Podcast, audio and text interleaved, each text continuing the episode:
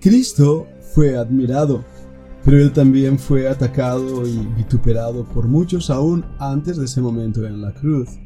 Nos llama muchísimo la atención su manera de actuar y su respuesta delante de estos ataques.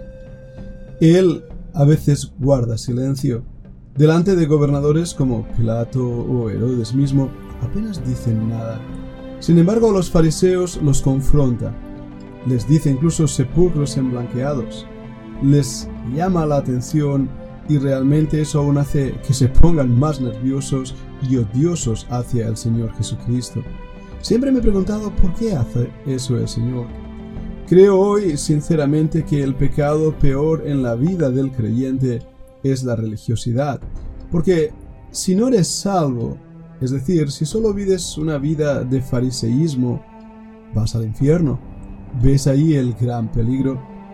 Otros pecados nos hacen ver que realmente somos malos, somos pecadores, robamos, mentimos, tenemos malas ideas, pensamientos sucios, tenemos ira, pero la religiosidad nos mantiene en un estado de dulce melancolía y de tranquilidad emotiva.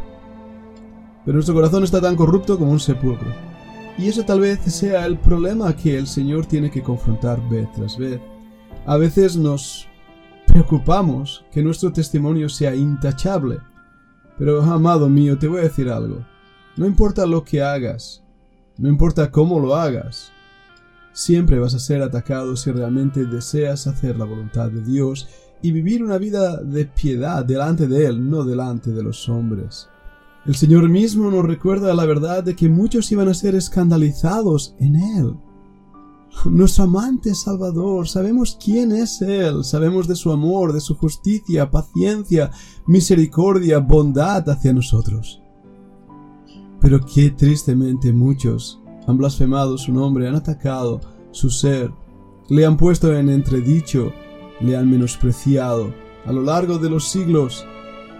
El eco del Calvario se ha repetido vez tras vez en los labios del hombre impío. Pero Dios sabe quién era su Hijo. Y así también nosotros tenemos que andar una vida de santidad y justicia delante de Dios, aunque ya os digo ahora, vais a ser mal entendidos, mal interpretados muchísimas veces, aún haciendo lo que a Dios le agrada. Y sí, tristemente no podemos agradar a los hombres. Pablo mismo dice que si él intentara agradar a los hombres, no sería siervo de Dios. Recuerdo esa historia de un papá y un niño que iba con un burro.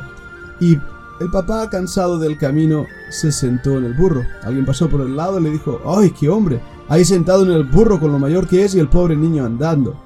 Así que escuchando la crítica decidió bajarse del burro y subir al niño en el burro, lo cual hizo que al pasar otro caminante cerca de allí dijera, ¡ay, este hombre! Con lo grande que es y el niño podía ir andando y el hombre pobrecito lo que está sufriendo. Así que oyendo eso, el padre decidió subirse al burro junto al niño. Otro caminante pasó cerca y dijo, mira estos dos, Seguramente están matando al pobre burro con tanta carga. En vez de hacer eso, lo que deberían hacer es andar los dos. Y así se pusieron a andar. Los dos estaban andando al lado del burro cuando otro caminante pasó y dijo, ¿y estos dos qué tontos que son? Teniendo un burro, podían subirse al burro.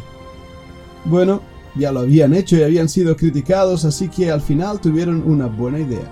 La mejor idea era cargar al burro en sus hombros. Tal vez así no serían criticados. Esta historia es una verdadera historia de la vida. No importa lo que hagas, si intentas agradar a los hombres, más tarde o más temprano intentarás llevar tú la carga del burro. Por eso tenemos que estar seguros cuál es la voluntad de Dios, y eso me lleva a ese punto de autoridad de Cristo. Él enseñaba como el que tiene autoridad, no como los escribas. Le preguntaron, dinos, ¿con qué autoridad haces estas cosas? Y Cristo no lo respondió, de hecho le respondió una buena pregunta. El bautismo de Juan era del cielo de los hombres. Entonces no supieron qué responder y ante esa pregunta de Cristo, él también dijo, pues yo no os voy a contestar. La palabra autoridad es la palabra exousia, poder, poder, autoridad, derecho. Él es Dios mismo. Él tenía todo el derecho, toda la autoridad para hacer lo que quiere. Esa palabra autoridad es la misma palabra que aparece en Mateo 28. Toda autoridad me es dada en el cielo y en la tierra. Cristo tenía autoridad, tenía el poder divino. Sí, sabemos que en su voluntad perfecta, su poder había sido puesto en modo off, por así decirlo, ya que estaba en su humanidad 100% hombre. Sin embargo, él tenía toda autoridad, y ahí radicaba el derecho a hacer lo que quisiera, cuando quisiera y como quisiera, aunque el hombre no entendiera nada de lo que él estaba haciendo. Por eso hay cosas en los evangelios que nos llaman la atención, nos, nos sentimos extrañados incluso al leerlas y no tenemos respuesta. Recordad, Cristo rompió muchas de las ceremonias del Antiguo Testamento. Él cumplía perfectamente el símbolo del Antiguo Testamento, las profecías del Antiguo Testamento, los tipos del Antiguo Testamento. Por eso en Cristo todo se cumple y todo queda abolido, ya que Él es la perfecta muestra de la ley de Dios, la palabra de Dios. Él es el logos de Dios. Pero eso hizo que rompiera muchos esquemas. Y al hacerlo, los mismos fariseos se sintieron contrariados y extrañados y pensando, ¿con qué autoridad viene este a enseñarnos? Y por supuesto, la respuesta que él mismo da nos ayuda a entender que él venía del cielo, que el Padre le había enviado, que él no venía para ser un mago en el circo, menos un payaso en el circo, y que el espectáculo que él iba a dar no era sanar y hacer milagros. Para eso él no había venido. La única vez que se usa la palabra espectáculo relacionada con el Señor Jesucristo es cuando él, clavado en el madero, aquellos que pasaban se horrorizaban del espectáculo de la cruz. Ese espectáculo de la cruz que dio nuestra salvación ese espectáculo de la cruz que fue un buen testimonio delante del Padre. Ese espectáculo de la cruz que hizo callar los labios de muchos, pero abrió los labios de otros muchos, confesando que Jesucristo es el Señor para la gloria de Dios Padre. Nosotros ante este ejemplo tenemos que pensar algunas cosas prácticas. ¿Cuáles son las intenciones de nuestro corazón? ¿Por qué hacemos las cosas? ¿Qué nos motiva? ¿Qué nos mueve a hacer aquello u lo otro? ¿Qué nos mueve a leer la Biblia, a predicar el Evangelio, a ir a la iglesia, a cantar lo que cantamos? ¿Qué estamos intentando hacer? ¿Agradar a los hombres? ¿Hacemos las cosas para que los hombres piensen bien de nosotros? Os aseguro que ya tenemos nuestra propia recompensa entonces. ¿O nuestra intención y motivación es Cristo. Ah, suena muy bien eso, pero ¿qué quiere decir que nuestra motivación e intención sea Cristo? Bueno, tendremos que perfilar más. ¿Por qué lo hacemos? ¿Realmente amamos al Señor y deseamos conocerle más y por eso leemos y estudiamos las Escrituras? ¿Queremos que su nombre sea dado a conocer y por eso repartimos folletos o hablamos a otros de Cristo, ¿qué nos motiva?